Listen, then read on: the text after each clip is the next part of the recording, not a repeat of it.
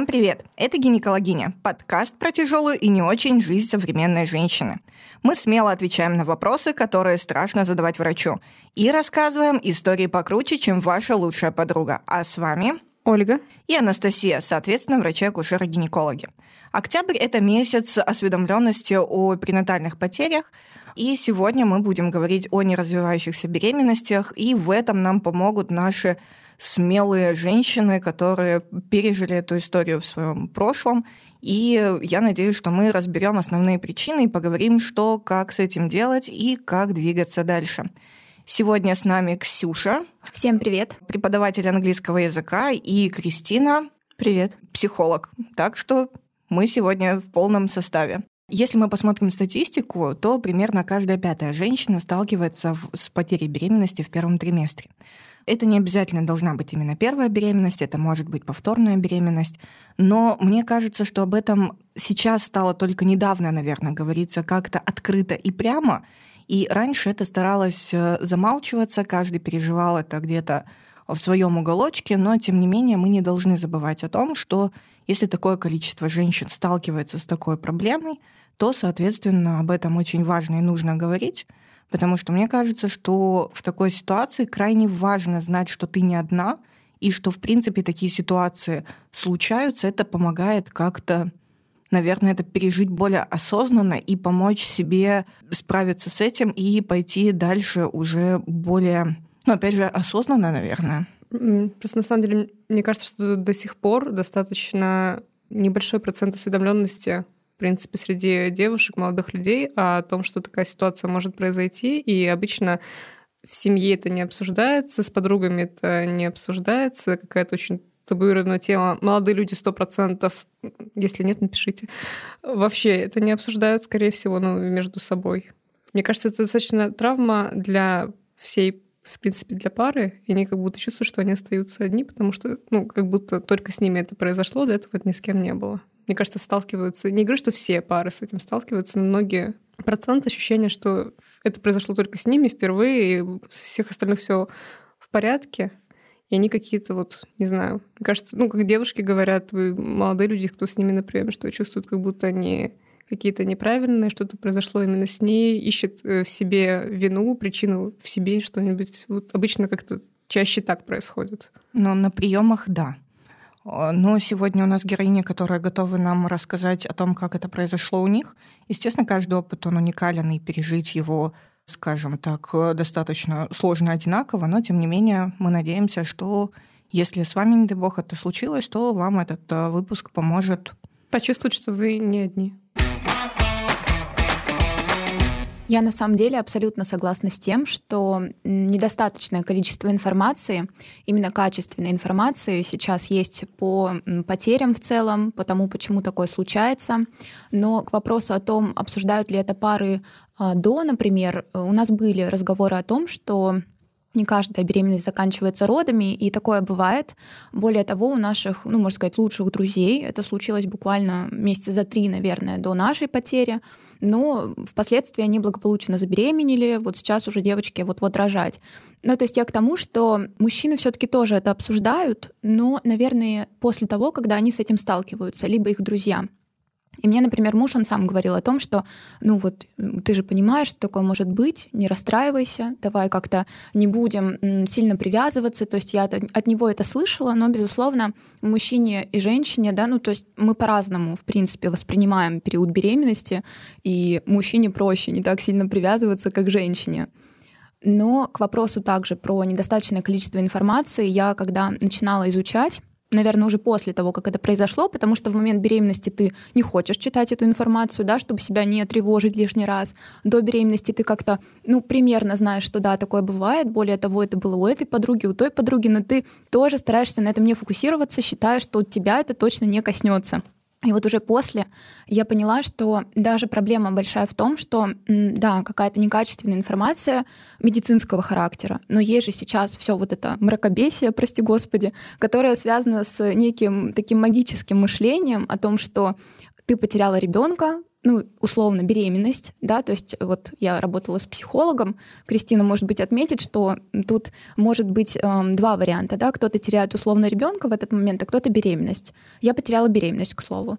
И, наверное, поэтому мне было намного проще как-то прийти в себя, и есть такое расхожее мнение среди вот этого всего, ну, честно, мракобесия, что это просто ты была не готова, это просто м, твоя психосоматика это отторгает и прочее, и прочее. И вот особенно эта информация, мне кажется, самая такая вот злая и отравляющая. Даже не то, что это, я не знаю, да, проблема в тебе еще что-то, ну, с какой-то условно-медицинской точки зрения, да, что в Советском Союзе это меньше исследовалось, море каких-то устаревших статей, но вот, наверное, даже больше вот про это магическое мышление, что все в твоей голове, все Это какая-то рубрика, что говорить точно не стоит, да. в принципе, угу. в этот период, угу. мне кажется. Да, да. Я знаю точно, что Кристина это фанат медицины, фанат доказательной медицины. И, соответственно, я точно знаю, что ты уже знала о том, что такое может случиться до того, как э, нам пришлось сообщить тебе эту не очень приятную новость. Я знала, когда мы с мужем узнали, что у нас получилась беременность, почти чуть ли не самое первое после того, как я ему показала тест, я ему сказала, что «но ты должен знать, потому что муж у меня меньше разбирается в медицине, что вот бывают такие ситуации, что 20% беременности не заканчиваются родами, есть большие риски и так далее». Вот, он такой «да-да-да, окей». И мы начали там, ходить на УЗИ, проверяться, ждать, смотреть. Но, конечно, когда ты уже там восьмая неделя, ты пришел, сердце бьется, ты думаешь, ну, скорее всего, уже все будет хорошо. Вот, и здесь, конечно, мы слишком рано, наверное, обрадовались этому всему делу, уже всем рассказали родственникам. Вот, и сердце остановилось буквально там, через пару дней после УЗИ. Вот, я еще там пару недель ходила якобы беременная, думала, что я беременная, но по факту уже как бы сердце не билось. Вот, и когда мы узнали, не могу сказать, что меня это шокировало, потому что я знала, что такое может быть. Да, мы расстроились, конечно, я больше вот. Ну, хотя тяжело говорить я больше, да. Может быть, муж тоже очень сильно расстроился, просто мне сложно оценить его чувства. Вот, мы вместе погрустили, я грустила дольше, это точно. Самое тяжелое было всем родственникам вот об этом рассказывать, потому что, опять же таки, когда наши мамы были молодыми, все скрывали. Ну, сейчас до сих пор многие скрывают, что забеременели, никто не делится этим. На начальных сроках многие беременности теряются, об этом люди молчат в своих семьях, никому не рассказывают дальше. Вот, и когда моим родителям, вот и родителям мужа мы сообщили, они такие, о, а почему? То есть они начали искать причины, ты им объясняешь, ну вот самая частая причина – это хромосомная аномалия. Им не очень понятно такое объяснение. вот, они, вот мои родители до сих пор там считают, что, наверное, потому что я летела на самолете в период там ранней или беременности. слишком тяжелыми были те сумки из пятерочки. Да, да, ну или что-то, или вот э, там капли не те ты в нос закапала, на самолете полетала, там еще что-то, температура поднялась, а может там еще какая-то. То есть они ищут причины. Причина хромосомная аномалия очень странно, непонятно для многих людей звучит. Но в нашем случае мы подтвердили эту причину, то есть мы сдали плодное яйцо на генетическое исследование, нам подтвердили трисомию по 15 хромосоме. Вот. И ну, меня это даже успокоило, потому что это объяснило мне, почему все так произошло, и в какой-то степени это даже для меня ну, удачное стечение обстоятельств. То есть я понимаю, что тут нет никакой моей вины. Мне кажется, что мы очень много говорим о вине, именно потому что очень часто, ну, на самом деле, это первый вопрос, который э, задает женщина на приеме, это что я не так за сделала? что и почему. Mm-hmm. То есть это прям принципиальные такие вопросы, на которые нужно находить ответы. И действительно, когда человек в сильном эмоциональном волнении объясняет, что, ну, так бывает, это достаточно сложно. И бывают э, ситуации, когда мы не находим причину вообще. Угу. И в таком случае объяснить это еще сложнее. Да. Тяжелее принять, когда ты не понимаешь причины. Почему? Конечно. И э, первое, я недавно мы столкнулись, тоже у меня на приеме была девушка. Ей муж выслал прямо список вопросов, необходимых для того, чтобы задать врачу. Могло ли это быть из-за того, что она много ездила на машине? Могло бы это из-за того, что они ехали куда-то отдыхать? Могло ли это быть э, из-за того, что они занимались сексом и многое-многое-многое другое? Тоже эти вопросы, они идут из тех мифов, которые, в принципе, mm-hmm. навязываются во время, в принципе, беременности. И плюс человек в таком эмоциональном состоянии он пытается не то, что... Ну, я не думаю, что он пытается обвинить там свою супругу в этот момент, он пытается просто вспомнить все, что якобы там чуть-чуть как-то выходит из его представления о нормах во время беременности, и к каждому этому пункту вот прям досконально пристать. Придраться. Мозгу так, наверное, даже удобнее, да, осознать, что, ну вот причинно-следственная связь якобы была. Не просто потому, что так может быть, это природа, и такое случается там, в 70-80 да, процентах случаев потерь, а просто потому, что, да, вот должна быть какая-то связь. Вот, к слову, когда у меня произошла замершая беременность, я думаю, что, наверное, это могло быть на фоне стресса, потому что у меня умер отец, и это было абсолютно неожиданно. И, собственно, беременность замерла буквально через несколько дней после его похорон. И очень была похожая история, что, ну, я безумно переживала, и я пошла сразу после того, как я, ну, то есть после похорон я пошла на УЗИ, подтвердили, что сердцебиение есть, я так вроде выдохнула, думаю, ну ладно, я справилась, потому что мне было очень сложно искать этот баланс между тем, как проживать э, потерю да, своего э, отца, и между тем, как все-таки, ну, там, не впадать в какой-то уж дикий стресс для того, чтобы защищать плод, и все-таки я беременная, да, и так далее. И, соответственно, вот э, к вопросу у меня тоже это произошло буквально дня через два, и какое-то время я еще ходила с замершей беременностью, и потом просто пошли выделения, и, соответственно, это все уже образовалось. И э, первое, что э, ответил мне муж к вопросу про вину, которая, естественно, у меня тоже была, он сказал, это, наверное, из-за меня. Я говорю, почему из-за тебя? Потому что был секс. Ну, то есть вот для него это был таким прям не знаю, рычажком, за который можно как будто бы, да, уцепиться и найти вот эту причину. Поэтому чувство вины сто процентов вот в нашей, например, паре, оно возникло как и у меня за то, что я слишком нервничала, и так и у него за то, что там он просто зацепился за то, что накануне был секс. Ну, просто он не понимал, да, что мы уже, оказывается, неделю уходим с мертвым плодом. Ну вот тут очень важно, мне кажется, для наших слушательниц сказать, что в принципе поднятие тяжестей, ну, все-таки редкая беременная женщина, я не знаю, протащит на себе медведя. Ну, грубо ну, ядро говоря. метать не надо. Ну, хотя у меня была пациентка, которая говорит, она, она ко мне пришла, говорит, это все плохое, что я делала во время беременности. Я смотрю, поднимала стиральную машинку. Я говорю, ужас мыло собаку. Я говорю, ну катастрофа. Выдыхаем, вы ничего не сделали плохого во время беременности, все нормально. А, то есть э, действительно поднятие там, тяжести, если мы говорим даже про острый стресс, да, то есть а, с одной стороны, ну, говорить о том, что там, не знаю, именно он приводит к каким-то проблемам, тоже нет.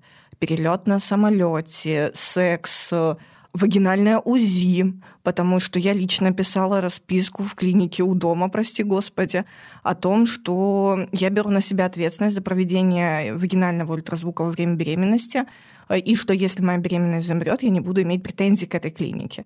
Но для меня это было дичью. Они не знали, что я гинеколог, я просто сидела. Ты просто их троллила на протяжении часа. Тут, тут ну, я бы хотела сказать, что, может быть, клиника просто встречала женщин, которые потом приходили к ним с претензиями, и на всякий случай нет, не тот случай. Нет, там, там в каком-нибудь из выпусков я обязательно расскажу, как Будет я отдельный выпуск про это. Про клинику про эту возле клинику. дома, да, это, это потрясающе. Клиника возле клиника. дома, это такое, мне кажется, общее название. Спонсор интересной истории, да. клиника у дома. Да, да, да, клиника у дома. А, и, соответственно, очень важно помнить о том, что есть вещи, которые никак ни на что не влияют. Опять же, вакцинация, то есть очень часто, особенно когда был ковид, я помню, присылали прям, приходили беременные очень много, которые переживали, что они вакцинировались, не знаю, что беременные, теперь все, это будет конец, и, и кого-то там даже отправляли на аборт. То есть очень важно помнить, что 70% такой ситуации связаны именно с хромосомными аномалиями у плода. То есть что это значит? Это, грубо говоря, в этом не виноваты ни папа, ни мама. И в подавляющем большинстве, наверное, 99,9% это случайная поломочка, которая случается, когда встречаются яйцеклетка и сперматозоид. Мне очень обычно легко это объяснять именно программистам. Я обычно говорю, случился баг в системе. Они такие, а, ну, понятно, баг в системе, все ясно. Что-то пошло не так. И вот именно вот эта маленькая ошибка, она может привести именно к потере беременности. Конечно, есть и другие причины. Чаще всего это тяжелые хронические заболевания, это некомпенсированные заболевания, гиперпролактинемия, например, сахарный диабет, гипотиреоз, гипертиреоз. Но опять же, если мы говорим про гипотиреоз, это обычно ну, уже что-то совсем, ну, совсем выраженное, конечно. То есть э, у меня были беременные с ТТГ-25 в первом триместре, которые заканчивали все в порядке, и были беременные с 2,5, которые закончились не очень хорошо. И важно помнить, что в большинстве случаев, а именно 85-90%, это не повторяется. Вот, кстати, у меня был вопрос, потому что, опять же таки, в интернете, в интернетах пишут по-разному. А, значит, есть э, статьи о том, что это не повторяется в 90% да, процентах случаев, например, а есть, вот я даже себе где-то помечала, что это наоборот повышает э, риск того, что это вновь может случиться. Вот у меня вопрос, потому что действительно я находила разные статьи, и они вот о разном. Если мы говорим об одном разе, ну и опять же мы смотрим на причину, это очень важно понимать. То есть, например, если это ну, вот трисомия по 15 паре хромосом, оба партнера абсолютно здоровы, мы не говорим о том, что у них у них такие же риски, как будто они снова просто забеременели, как будто ничего не было. Естественно, если мы знаем, что там есть какая-то хроническая тяжелая патология, то да. Если мы понимаем, что у нас, например, два подряд выкидыша неразвивающихся беременностей, конечно, мы говорим, угу. да, тут уже риски выше. Но и опять же, если мы посмотрим по статистике, то примерно 80% пар спокойно рожают э, ребенка. После двух потерь, после трех потерь 50% пар рожают, э, опять же, здорового ребенка. Тоже после двух потерь мы уже, наверное, на это как врачи обратим немножко внимание, будет чуть-чуть другая тактика. Конечно, уже конечно. будет изменена, чтобы мы эти, ну, грубо говоря, выяснили причину, эти риски уже правильно были взвешены, и мы могли правильно информировать пару и предотвратить, если там что-то возможно предотвратить. Ну, когда мы начинаем действительно переживать, это если были проблемы, то есть замершая беременность, либо выкидыш после 10 недель беременности. Причем 10 недель это должен быть сам эмбрион. То есть если мы нашли там в 13 недель эмбрион, который на 6 недель, это не считается, что беременность прервалась после 10 недели. И обычно, если это первая потеря, каких-то глобальных да, обследований нам не требуется. Если есть возможность сдать генетику, мы к этому еще немножко вернемся, мы, ну, я честно рекомендую просто именно для того, чтобы ну, закрыть гештальт, э, понять, что действительно была там проблема, нет. И иногда мы таким образом ловим проблемы и у пары. Это крайне редкая история, но вот э, у нас было две таких пары, которые была поломка в сбалансированная поломка у одного из партнеров, при этом оба абсолютно здоровые, нормальные ребята, но вот именно одна поломочка, и, соответственно, у них риски того, что будут такие проблемы, она достигает 50%. Это совсем другая история. И одна история, когда это, скажем так, две потери беременности и более, а, или больше да, 10 недель, мы должны запускать уже более расширенное обследование на тромбофилии, например, на генетику, на обследование полости матки, потому что это тоже очень важно, там перегородки, полипы, гиперплазия, эндометрия тоже может на это все очень активно влиять. Ну, я вот как-то для себя примерно так же и поняла, исследуя все эти статьи, думаю, ну, наверное, да. Спасибо. На самом деле мы очень часто еще встречаемся, мне кажется, с очень распространенным мифом. Мне интересно, Слышали ли вы где-нибудь его, что если долго ходить э, с мертвым эмбрионом внутри, то там что-то... А, сепсис. Э, да, сепсис, все сгниет, все будет плохо, и мы все умрем через пять минут. И что женщину с неразвивающейся беременностью надо экстренно с мигалками вести в стационар, и там э, сразу же выскабливать лучше до хруста, чтобы точно все было хорошо. Ну, вот я с этим буквально столкнулась. То есть у меня случились выделения характерные, я поехала по скорой, потому что ну, я не могла ждать. То есть я, в принципе, такой человек, мне проще поехать по скорой, чтобы меня там уже посмотрели. Это просто вечер был, часов 10-11 вечера. И, соответственно, удостовериться, либо уже как-то решать этот момент. И я поехала по скорой, и ну, на самом деле, в целом хочу сказать, что вся вот эта история по ОМС, она была абсолютно приятной, потому что я читала и слышала очень разные отзывы от девочек. Мне достались положительные совершенно врачи, медсестры, анестезиологи, потому что впоследствии мне как раз делали выскабливание. Мне повезло, то есть вообще прям сто процентов. И, собственно, когда уже на кресле, э, уже в больнице на Костюшка меня начали смотреть, один врач и другой врач, правда старались, то есть это было действительно с эмпатией, насколько это было возможно, естественно, но даже в том состоянии я это прочувствовала. И, ну, не то чтобы они, естественно, меня принуждали, но они объяснили, что да, у нас есть три варианта. Это медикаментозное прерывание, это вакуум и это выскабливание. Но мы можем сделать только выскабливание. И я была в таком состоянии, у меня судороги, я не понимаю, истерика, потому что, опять же таки, к вопросу об каких-то установках, что вот послушал сердечко такое, ну все, значит, все хорошо. У меня была, вот, во-первых, такая установка, и во-вторых, у меня была установка, что, ну, если у меня в эту беременность умер отец, ну, значит, с беременностью точно будет все хорошо. То есть моему мозгу, ну, так было комфортнее рассуждать, и, соответственно, я была вообще в полном ауте, и мне тут говорят, что, во-первых, тебе нужно выбрать, это вот, кстати, очень сложно. То есть, наверное, в этой, во всей ситуации сложно, в принципе, принимать это решение, а никто за тебя его не примет. Но при этом я слышу о том, что все, что они могут сейчас мне сделать, и как я анализирую, да, я в стационаре, здесь есть люди квалифицированные, они могут что-то сделать. Конечно, я пойду к ним, то есть я останусь здесь, и здесь а, получу какой-то результат, потому что я не представляла, как я могу выйти из стен, куда-то ехать, я бы не спала, не ела, то есть мне было бы точно хуже. Поэтому тут, наверное, все тоже индивидуально, но меня поразило, что есть только у них один вариант решения ситуации, да, то есть э, не было ни медикаментозного, э, ни вакуума, который, насколько я знаю, он, ну, по-моему, намного лучше его использовать, хотя могу ошибаться. Ну и, соответственно, я сказала, ну да, хорошо, давайте выскабливание.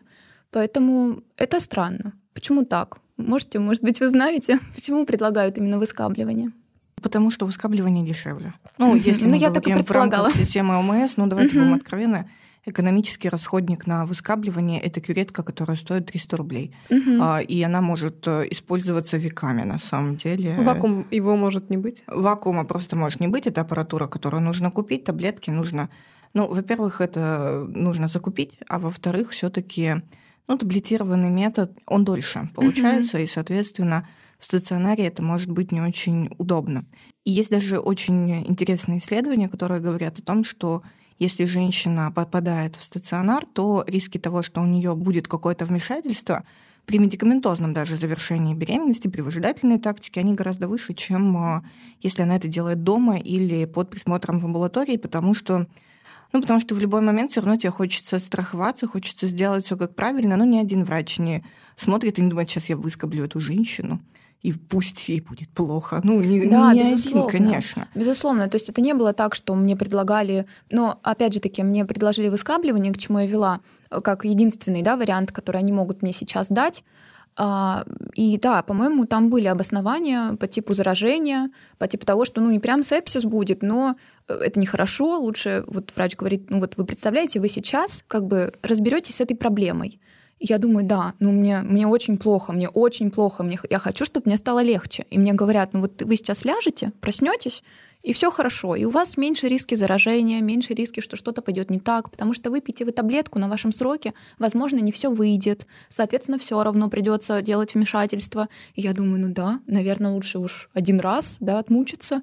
И вот, вот это, наверное, для мозга тоже очень важно, когда ты как будто видишь, что вот результат, когда ты хотя бы снова сможешь дышать, потому что когда тебе говорят о том, что там уже нет сердца, твое тоже как будто останавливается. Да? То есть это а, абсолютно стрессовая ситуация, очень острый стресс. Мне мне кажется, любая женщина в этот момент переживает.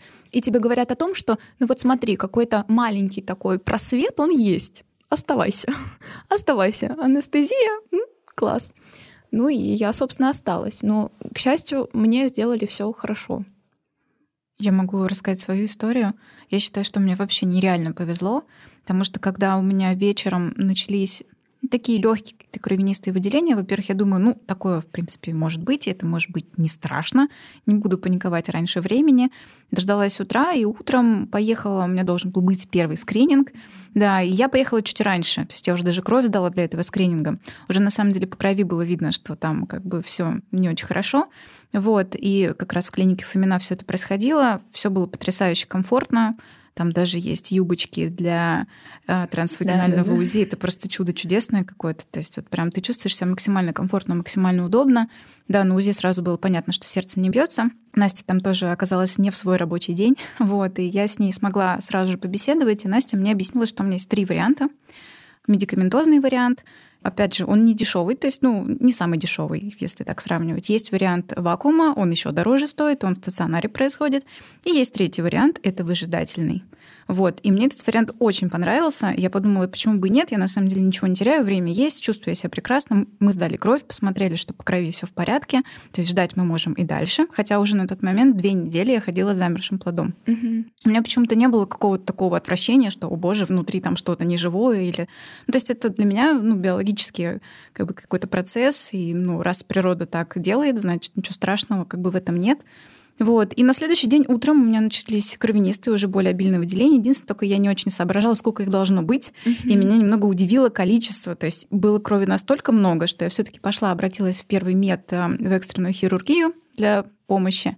Вот, там был очень смешной дядечка, похожий на Якубовича. Он посадил меня на кресло, очень долго ходил, искал вот эти вот ножницы, не ножницы, а щипцы, как они... Оборцанка. Да, вот эту вот штуку. Он в шкафу рылся, то есть я лежу уже на кресле. Ну, не буду кучу подробностей медицинских вот рассказывать, они такие немножко страшноватые. Вот, и вот он роется, роется в этом шкафу, роется, роется, я лежу, он все роется и роется. Он вышел, открыл дверь на распашку. То есть вот это к слову, да, ты в клинику Фомина приходишь, тебе юбочку одноразовую дают, чтобы тебе было максимально комфортно, а тут ты лежишь, раздвинув ноги, открывается дверь в коридор, в приемное отделение, и он пошел, я вижу, как он там гуляет где-то по коридору. Там приходит... еще, наверное, лежишь на такой маленькой салфеточке. Ну вот ну, меня да. в стационар, когда привезли, ложитесь. Я говорю, куда? ты уже привык к юбочкам, угу. ты уже не привык ложиться на салфеточку. Попочка помещается на салфеточку. Ну, в принципе, там был крупный кабинет, там даже какая-то ширмочка стояла, но он эту ширмочку к двери не особо там постарался поставить. Вот, он там где-то ходил-ходил, пришел с медсестрой, и вот они вдвоем начали мне помогать доставать плодное яйцо, оно застряло немножко там на выходе.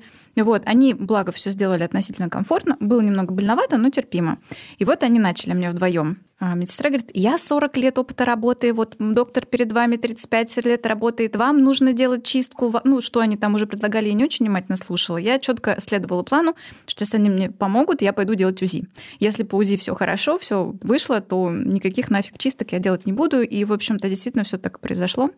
Я считаю, что это большая удача, потому что да, это здорово. Не пришлось переживать. Mm-hmm. Во-первых, выбирать не пришлось. Вот у меня как-то четкий был план. Это, да, это очень сложно. Действительно, я считаю, что самое сложное после того, как тебе говорят об mm-hmm. этой новости, ты должен тут же решить, принять решение. И ты вообще не медик. И в принципе я такой человек, что я mm-hmm. привыкла доверять да. А, людям ну, их статуса, mm-hmm. да. То есть если я вижу, что передо мной доктор, вот. На меня статусом и давили. Я 40 лет да, работаю, вот да. человек 35. То есть ты, девочка, что тут как бы, да, Просто мнение ты психолог, свое. я нет. Ну, тут не только в психологии дело, я еще медицину очень люблю и со всех сторон ее стараюсь изучить. Вот. И, в общем-то, ну, мне повезло. Дядечка это тоже, на самом деле, молодец. Он не стал настаивать. Больше женщина настаивала, такая вот медсестра. Вот он меня даже пешочком провел как бы в корпус, где делают УЗИ. Замечательная женщина мне сделала УЗИ. В общем-то, все все посмотрели, сказали, все отлично, иди домой. Если вдруг будет много крови, приходи обратно. На самом деле, они пытались меня уговорить все-таки у них полежать, но как бы я четко следовала плану, была с Настей на телефоне, и пришла домой, и все, крови становилось меньше, меньше, меньше, и, в общем-то, в принципе, на этом вот все закончилось. Хочу отметить, что вообще в целом, конечно, это намного, наверное, комфортнее, да, да? вот да. Э, так завершить все это путешествие. Но я не уверена, что я бы могла придерживаться выжидательной тактики. То есть тут, наверное, тоже нужно, ну, так скажем, понимать, что люди разные и Наверное, действительно, для меня тогда все-таки вот наилучшим решением было вот сейчас. Лучше это будет хирургический путь, но утром я проснусь, и я буду понимать, что вот все закончилось. Как бы все закончилось, и я могу пытаться заново жить. Вот mm-hmm. мне очень хотелось заново смочь нормально жить, потому что в момент, когда я узнала эту новость, мне казалось, что я до этого раньше-то и не жила, потому что ведь э, ты прощаешься со всеми своими планами, мечтами. То есть, да, еще нет какой-то сильной привязанности. К счастью, мы не фантазировали, как бы выглядел наш малыш и так далее но опять же таки у нас был огромный стресс, и на фоне него у нас не было на это времени, сил и так далее. То есть, да, кто знает с другой парой, как бы происходило. И поэтому, наверное, для меня вот в тех обстоятельствах все-таки это был нужный формат, хотя я считаю, что твоя ситуация, да, разрешилась намного более таким экологическим мягче. способом, мягче, да. да. Очень хочется сказать, что каждому правильно выбирать то, что да. ему комфортнее. Угу, угу. Да, и вот я сейчас даже слушаю, просто я до этого даже не анализировала, что я думала о том, что вот надо же, я все-таки там легла, хирургический путь, это анестезия, то есть это же потом все восстанавливалось, причем не сразу у меня восстановилось, только где-то через два цикла, получается, все наконец стало хорошо надо было выпить таблетку или выжидательную тактику взять. Но вот сейчас, слушая тебя, анализируя свое то состояние, как я помню, я понимаю, что, наверное, ну вот это было мое решение. В любом случае мы должны понимать, что как бы не разрешилась э, беременность, это право женщины выбирать. И вот тут действительно мне кажется, что Ксюша затронула очень важную тему, что выбрать, когда ты находишься на пике эмоций, что-то выбирать, это крайне сложно, и кто-то может сконцентрироваться и Но это не Ксюша. Сейчас я сконцентрируюсь и все вам скажу, а кто-то будет действительно очень сильно переживать. И почему еще мы акцентируем внимание, что далеко не всегда нам требуется прям экстренная медицинская помощь, именно потому что не всегда мы должны сказать женщине, вы должны выбрать сегодня, угу. потому что вы можете выбрать, когда вам будет комфортно. Да, у нас есть рамки. Естественно, если у женщины кровотечение, если мы видим признаки воспаления, у нее температура, ну, извините, тут э, Выбор не, сокращается. Да, не до жира быть бы живу, что называется. А если мы говорим про именно плановую ситуацию, то есть это какие-то скудные выделения, их вообще нет, да, то мы должны прекрасно понимать, что ну, уж 2-3 дня, неделя, в некоторых случаях две недели, она у нас, это есть это время. И когда ты доносишь до женщины, что смотрите, я вижу, что вы сейчас не можете э, меня воспринимать, я вам сейчас скажу основные вещи, обычно я говорю, ты ни в чем не виновата, твой муж ни в чем не виноват, вы не могли ничего сделать для того, чтобы все было хорошо, и вы не могли ничего сделать для того, чтобы все закончилось, как закончилось. Это вам важно понять и важно запомнить. Все остальное мы делаем, вы спокойно идете домой, сегодня вы плачете, кушаете мороженое, делаете все, что хотите, сегодня вам можно все. Но я вас жду с вопросами, потому что они у вас точно появятся. Здесь иногда немножко ограничивает. Мы тоже вот с Ксюшей были на связи все это время, когда ты как врач не понимаешь, что реально происходит, грубо говоря. Если речь про кровотечение, да, кровянистые выделения. Я говорю про очный прием, конечно. Если это поздний вечер, немножко сложно говорить про очный прием ну, очный конечно. вечером, и ты дальше конечно, конечно. Не, не понимаешь, как дальше развивается ситуация. Мне кажется, что просто сейчас важно немножко понять, если у вас обильные кровянистые выделения, да, либо они увеличиваются по объему. Вас это смущает, это, ну, это реально повод все-таки вызвать на себя скорую ну, помощь. Ну, конечно. Потому что в этой ситуации адекватно оценить, что происходит, вы сами не сможете, потому что немножко изменено, в принципе, восприятие ситуации. И любой человек, ну, грубо говоря, да, не обязан, не обязана ни одна девушка, ни один молодой человек понимать, это вот сейчас нормально или вот пора вызывать скорую. Сколько крови должно натечь, чтобы ехать? Ну, это, ну, нет. Я никогда не забуду историю, как э, мы завершали медикаментозную беременность. Ну, там все пошло не по плану с самого начала. И я помню, что мне просто звонит муж, говорит, вы знаете, у нее очень болит живот. Мы обсуждаем, как можно ей помочь. И я не знаю, почему, ну, и как бы я спросила, как по протоколу, говорю, ну, а что, сколько прокладок? Да нисколько, она просто сидит в ванне, потому что прокладки у нас уже закончились. И я так... Вау. Кажется, это красный флаг? Нет? Это немножко красный. Э, ну, просто красный флаг хорошо воспринимается, когда ты в более-менее приличном сознании, когда ты на эмоциях, когда тебе ну, плохо, больно, страшно. Что... А, особенно, когда у тебя большая кровопотеря. Угу. Большая кровопотеря еще никого не делала умненьким а, и быстро да даже небольшая, вот, Настя, даже небольшая, даже 20 миллилитров крови по всей квартире. Тебе ли не знать?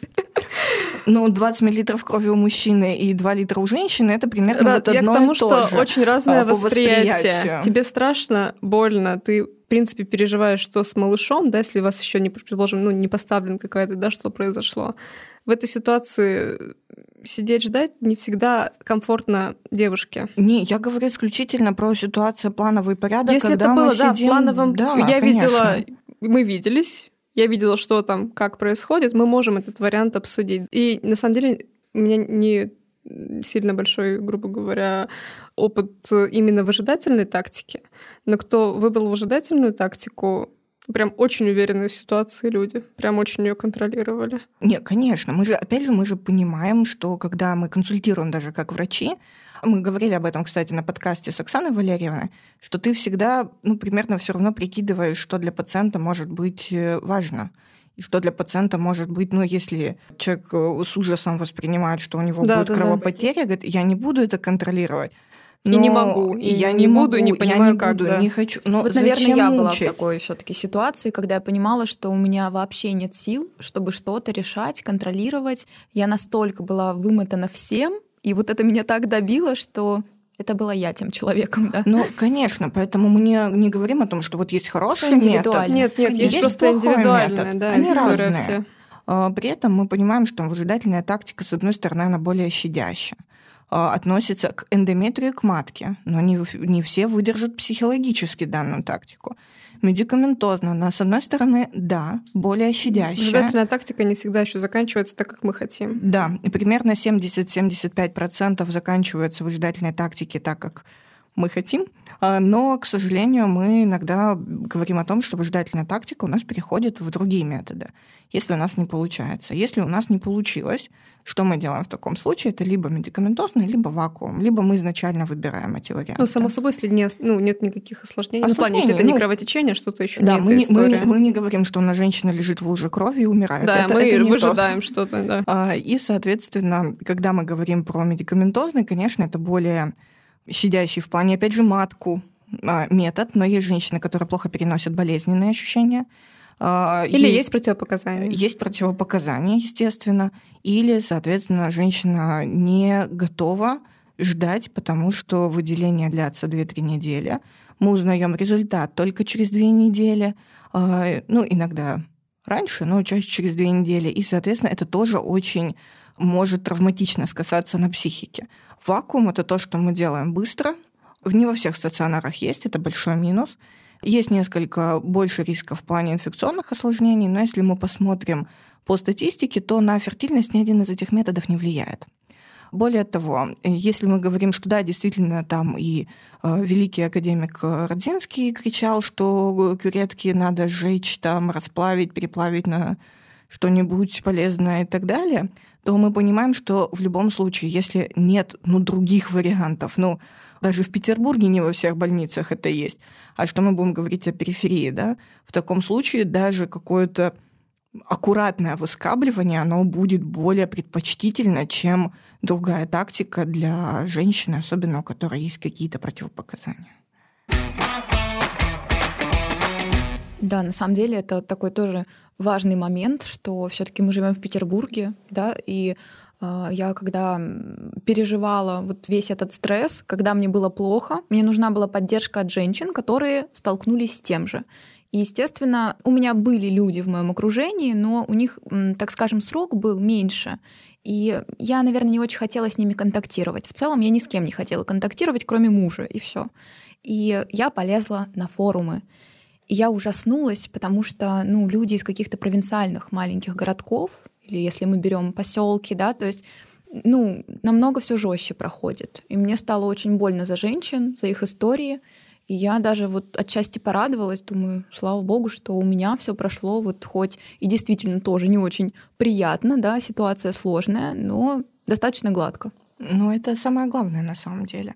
И э, я знаю, что фонд «Свет в руках» А, который работает с женщинами? Я в него обращалась, но в итоге я не стала с ним работать. Я нашла другого перинатального психолога, мне его посоветовала Ольга, и я осталась абсолютно довольна. То есть я в него обращалась, но, так скажем, у нас не сложились никакие рабочие отношения.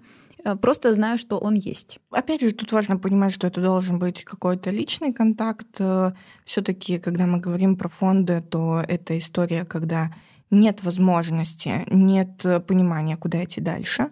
Если есть э, возможность э, работать там более прицельно с людьми, которые этим там занимаются, не знаю, каждый mm-hmm. день, то, конечно, это совсем другая история. Но, тем не менее, слава богу, этот фонд существует. И когда они, я помню, проводили даже какие-то Образовательное то, что мероприятие? Образовательные мероприятия для врачей. А, какие фразы должны быть под запретом, какие фразы не должны быть под запретом, что лучше сказать вместо этого. То я помню, что я когда это все читала, мне казалось, с одной стороны, что это как-то мега странно. Потом я поняла, что это вообще не мега странно. Но мне показалось, что люди, которые используют некоторые формулировки, им иногда не нужно обучаться, ну, не то, что не нужно, потому что вряд ли это получится обучение, потому что э, если у человека изначально эмпатия на нуле, она будет на нуле. Но с другой стороны, как я потом столкнулась с некоторыми людьми, что человек искренне хотел помочь. То есть человек искренне mm-hmm. говорил, ну, Он ты родишь еще, ну ты родишь еще, что ты рыдаешь-то, все будет нормально, ты еще поражаешь э, ты молодая, найди другого мужа. Там, что это еще. рубрика, что не надо говорить. Да, да, это рубрика, Кристина, что ты не с этим надо сталкивалась? Говорить. С тем, что ну, мне никто ничего такого не говорил. Вот. Э, у нас как-то так в семье все понимающие отнеслись. Единственное, такой вот вопросы задавали все, почему, почему. Вот. Ну, их тоже можно понять, да, то есть каждый ищет ответ. У меня подруги, да, вот почему я еще тоже знала об этом во всем. У меня четыре подруги из близкого окружения сталкивались с замершей беременностью, и вот они делились своими историями о том, как им такое говорили, тоже, причем в том числе в клиниках. А, одна подруга из Казахстана, и она прерывала уже замершую беременность в частной клинике, довольно хорошей. Ей там тоже говорили, что ты сидишь и ревешь, да еще родишь, ну вот это вот все. Ну, правда, это было год, наверное, 17-й. Но хотя все равно... Ну, не так давно. Не да. так уж и давно. Не 1917. Да, вот. То есть такое, к сожалению, бывает часто, но и правда эти люди, они не хотят обидеть, они хотят помочь просто так, как они сами умеют и понимают, как они сами себя поддерживают в похожих ситуациях. Ну, как нас всех да, воспитывали да, в Советском Союзе, так мы вот и умеем. Так что мы друг друга и поддерживаем. Да, что ты ревешь, встал, пошел, там лежишь, хватит лежать, иди и делай. Вот. Ну да, или там успокойся, сейчас надо все быстро решать. Да. Ну вот я такой... тоже, я тоже с этим сталкивалась, и, наверное, это больше шло даже из моей семьи, при том, что я понимаю, что нет, меня безусловно все поддерживали, просто ну не все умеют правильно поддерживать. Uh-huh. И, например, в моей семье, например, у меня у мамы трое детей, и она никогда с таким не сталкивалась. Более того, она считала, что это крайне редкая история, и только сейчас, уже, так скажем, да, прожив это все вместе со мной отчасти, она поняла, что нет, такое бывает. И да, от нее тоже слышала такие вещи, что да ты что там, Катька, вон, у нее было шесть замерших, седьмая, все получилось. Но мне это очень было больно слышать, но я понимала, что она это делает не потому, что она обесценивает мои чувства, а просто потому, что она не знает, что сказать, поддержать она меня хочет, и это вот, ну, так скажем, была из одна из опций. А, мне кажется, что действительно есть фразы, которые нужно избегать, это вот... Э, ну, все, которые мы сейчас э, Все, которые мы перечислили, да, я думаю, что они там еще есть, и более жесткие в некоторых форматах. Но, тем не менее, иногда очень важно понять, что ну, это не делается для того, чтобы уязвить. Это как женщины там с бесплодием, да ты не парься, возьми себе собаку. Это доктор сказал моей пациентке, у которой три года бесплодия. Ну, не получается, возьмите собаку, и все будет хорошо. Что вы паритесь? Да, что париться вообще в этой жизни. А, и как бы для нее это было ну, тяжелым стрессом и шоком. Я говорю, ну, вряд ли доктор хотел вас как-то, ну... Он может э, даже в шутку. Ну, так, да, но это ловко. просто по-другому воспринимается, конечно, поэтому конечно. иногда важно остановиться и если это совсем переходит границу, когда вы уже сказали, что ну, что-то уже сказали, Что уже да. хватит угу. это делать именно так, но обычно люди это не делают для того, чтобы э, да, добить еще сильнее, еще больше. Но опять же, очень часто это делается, как мы уже сказали, из-за того, что поиск причины, которая несколько иногда бывает сложнее, чем нам бы хотелось, и гораздо проще сказать, это потому что ты вот сделала вот так вот. Коридор затмений. Да. То есть э, это действительно очень... Ну вот это, кстати, намного хуже, чем какая-то неумелая поддержка. То есть если кто-то начинает еще вокруг Давить пытаться... На вину. Это же обвинить, чувство вины еще развивает. Да, это просто ужасно. Моя родная тетя прокомментировала это так, что, собственно, моя беременность замерла, потому что я была на кладбище. Ну, как вам? Э, конечно, это потому просто... что земля. Я не знаю, с чем это связано, но, но это было, конечно, невыносимо. Сейчас мне смешно, но тогда это было, правда, невыносимо. И вот очень жаль, наверное, да, что твои родственники это проявляют. И при этом я понимаю, что да, какая-то необразованность, да, то есть это недостаток, на самом деле, образования и знаний. Исключительно. Э, ну, ну иногда это просто магическое такое... мышление. Почему а, ну, нет? иногда да. Ну, потому что у меня мама сказала, ни в коем случае на кладбище ходить нельзя. Я говорю, почему? Какое-то поверье, Ну, ты же в положении. Да? Я говорю, и что, вы сосед? Ну, что случится? Хотя при этом у нас дома, перед, если ты вернулся с кладбища домой, нужно раздеться полностью в коридоре, пойти помыться, все стирается, все, все, все, потому что это вот так. Сколько Когда... много времени как... свободно. Это при этом, что у меня очень светская и у меня, в принципе, образованная семья. Да, и вот и у меня есть какие-то приколы. есть. И мне кажется, тут еще важно понимать, что мужчины могут переживать не менее остро, но более скрытно. И это тоже очень такая, ты же мужик, ты плакать не должен. С детства же говорят, не конечно. плачь, не то, не это. И мне кажется, мужчине сложнее в какой-то степени свои эмоции выражать вообще, в принципе, из-за воспитания с детства. И в такой ситуации он хочет поддержать супругу, да, свою девушку, жену, и как будто ну, ему как не дают выразить то, что он чувствует, и они как-то это просто в себе, видимо, больше переживают. Ну вот я не знаю, каким будет отцом мой супруг, но он очень э, переживал, и в принципе он относится к тем мужчинам, которые плачут. ну, в хорошем смысле, да, естественно. И вот мы плакали вместе, и это было очень поддерживающе, и, наверное, в результате того, что он умеет оказывать поддержку правильно, он не боится своих эмоций, он разделяет мои эмоции. Вот он был единственный человек, с которым я хотела общаться первую неделю. Там были какие-то точечные еще люди, с которыми я просто ходила вкусно поесть, чтобы не одной. Но э, да, это важно. Я еще вспомнила э, фразу, которую точно нельзя говорить ни при каких обстоятельствах. Это был еще не ребенок. Mm. Это, это, это прям очень частая да, история, ужас. когда там, ну, у вас всего пять недель, это, блин, это всего лишь комок клеток. А при этом, ну, это так, ну, вообще так нельзя. Ужас, очень но обесценивающая это, это, но, Да, но при этом это тоже как бы поддержка вроде как, ну, что ты паришься, все хорошо. Вот Глаша там, у нее да, у нее проблема, а у тебя вот не проблема. Ага, дети в Африке голодают, да, да вот ну, из этого как немножко. Бы, да, да. И важно помнить, что у нас просто есть э, такой опросник на преэклампсию, когда это повышенное артериальное давление белок в моче во время беременности. И там у нас есть э, рубрика «Первая беременность». И первая беременность, это в скобочках написано, если она больше 24 недель. Это особенность опросника. Я обычно предупреждаю, что у женщин так будет, но не потому, что мы не считаем, что все, что было до, это полная фигня, и вы с этим живите. Даже биохимическая беременность может переживаться крайне тяжело и крайне сложно, и тут ты просто говоришь, что, ну, это опросник, потому что ну, мы так считаем риски. Но мы прекрасно уважаем и понимаем, что то, что у вас было раньше, это ни в коем случае не, не обесцениваем. Но очень здорово, что вы такие чуткие, деликатные, потому что, к сожалению, так бывает не всегда. И я, например, даже ну, слышала не в свой адрес, да, а в адрес той беременности, что там даже не сердце бьется, там какой-то сосуд бьется. Ну, то есть на, на, настолько просто обесценили то, что а, во что я тогда вкладывала какие-то мечты, цели, планы. Да, и тем более важно помнить, что действительно э, мы не всегда теряем именно, ну, вот потеря как потеря, я сейчас э, ужасно сформулирую, вы меня сразу простите, дослушайте до конца, э, как потерю человека. То есть это скорее потеря какого-то воздушного замка, это потеря мечты, что вот я мама, и чем меньше срок беременности, тем более старше себе представляет женщина своего ребенка.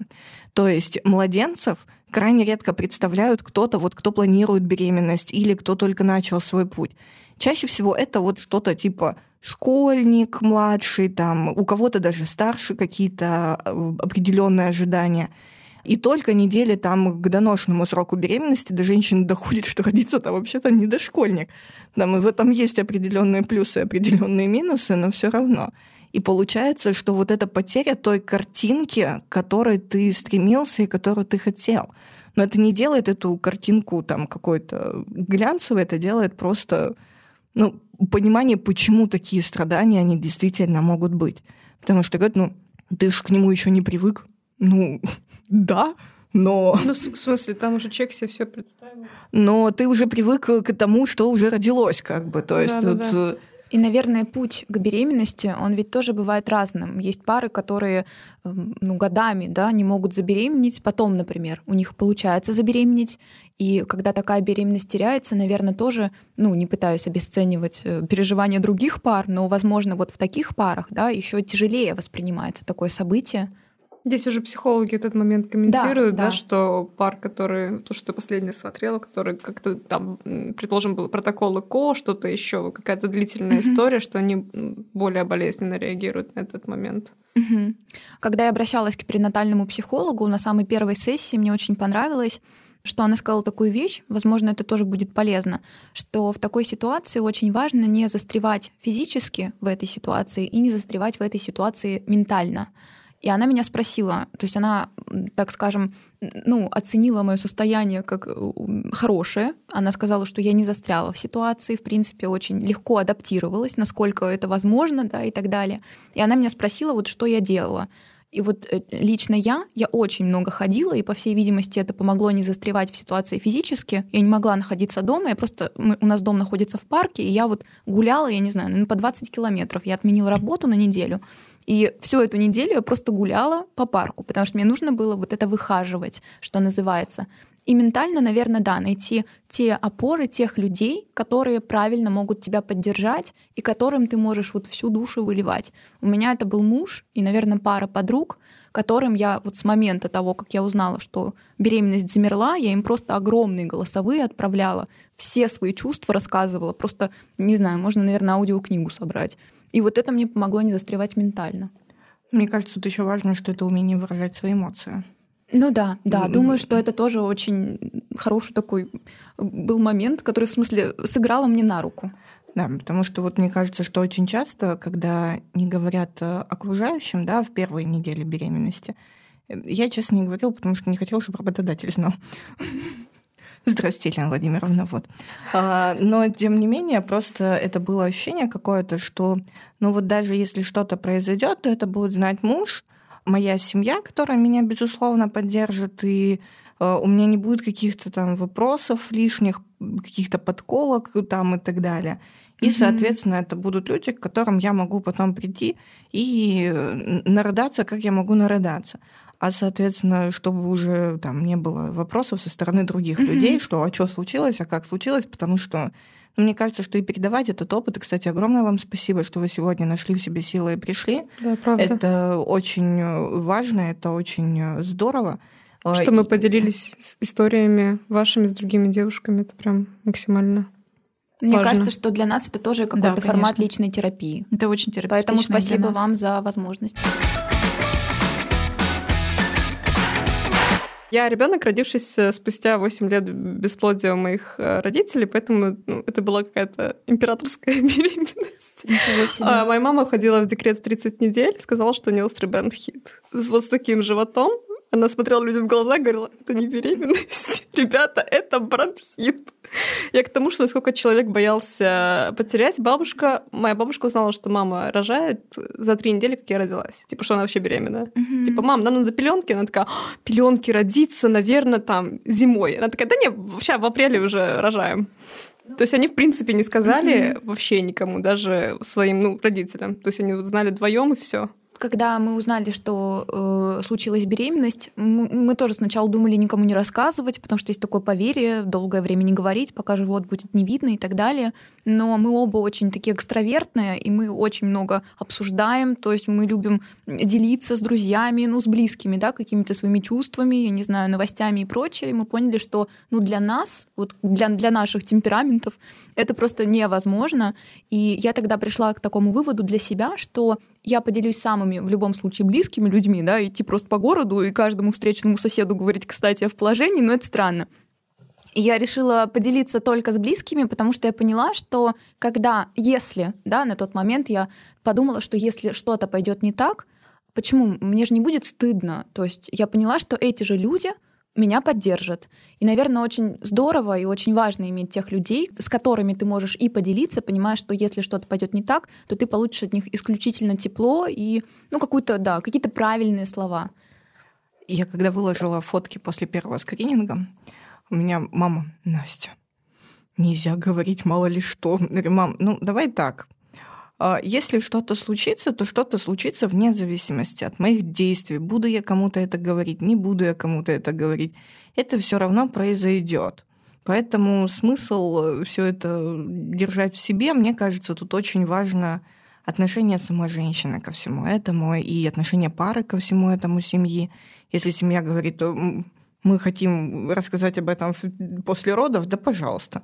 Потому что у меня... Ну, выбор каждого У меня есть знакомые, которые там, о том, что родился там внук или внучка, узнали там через несколько месяцев после родов. Ну, это был выбор этой семьи. У кого-то там... У меня муж... Ну, ладно. Сергей не будет слушать этот подкаст. А у меня муж узнал о беременности четвертым, но он думает, что третьим. Кстати, мне кажется, это популярная история. Не знаю, почему я так думаю. Поэтому тут, мне кажется, это очень важное понимание, кто для тебя как для тебя будет проще и комфортнее. Я знаю, что некоторые блогеры выкладывают там чуть ли не с первого теста на беременность, это вот прям и для них это важно поделиться с аудиторией. Ну вот, э, кстати, у меня есть ученица, она очень популярный блогер, и у нее случилось ну, не две беременности подряд, скажем так, ну достаточно небольшая разница, две прекрасные девочки, старший мальчик, потрясающая вообще ученица, все замечательные. И на каждую беременность она уходит из Инстаграма и перестает вести блог, потому что ей так комфортнее. комфортнее. Да. И это тоже абсолютно понятно, потому что, ну, когда большая аудитория, блог про фитнес, и, ну, это абсолютно понятно, да, сразу люди начинают спрашивать, «А почему нет фитнеса? Но она очень быстро приходит в форму, она, она ведьма. Она не только блогер, она еще и ведьма. Кристина, привет. Если вдруг я дам тебе послушать это. Я бы вот еще хотела попросить, наверное, осветить момент, э, когда можно начинать планировать снова. Ну, то есть я знаю, потому что Ольга, собственно, моя гинекологиня, и, к счастью, я осведомлена, но э, сталкиваясь с разными девушками, с их историями э, о потерях, я вижу, что очень-очень разная информация. И многие считают до сих пор, что нужно приступать там не меньше, чем через год, действительно. И это вот, наверное, на форумах про невынашивание, потери, это самый распространенный вопрос от девочек. Вот, может быть... Год, пять, десять лет, возможно, когда-нибудь. Нет, на самом деле это действительно очень важный вопрос. Спасибо, Ксения, что вы его затронули. А, если мы говорим про а, планирование беременности, если завершение было без каких-либо осложнений, без каких-либо проблем, это был первый триместр беременности, особенно если это первая потеря, то мы говорим, что вы планируете тогда, когда вы будете к этому готовы психологически. Хоть в этом цикле, хоть в следующем цикле, это уже не, не нам имеет решать, значения. Да. да. А, конечно, если у нас есть вопросы по обследованию, мы предлагаем подождать, пока мы не получим все результаты анализов, для того, чтобы просто минимизировать риски. Ну, тоже речь, если там какая-то не первая потеря, да, если мы или мы уже о чем-то знаем, у нас есть какая-то исходная да, информация, да, мы дообследуемся. Да. Ну, например, когда мы говорим о том, что, например, приходит генетика, и мы понимаем, что там это может быть не только у эмбриона, но, соответственно, и у еще родителей. у родителей. Мы говорим, давайте мы обследуемся и все-таки поймем, что происходит. Но опять же, так, когда будете готовы, mm-hmm. мы к этому и приступаем. Спасибо. Думаю, что это будет важно услышать многим девушкам.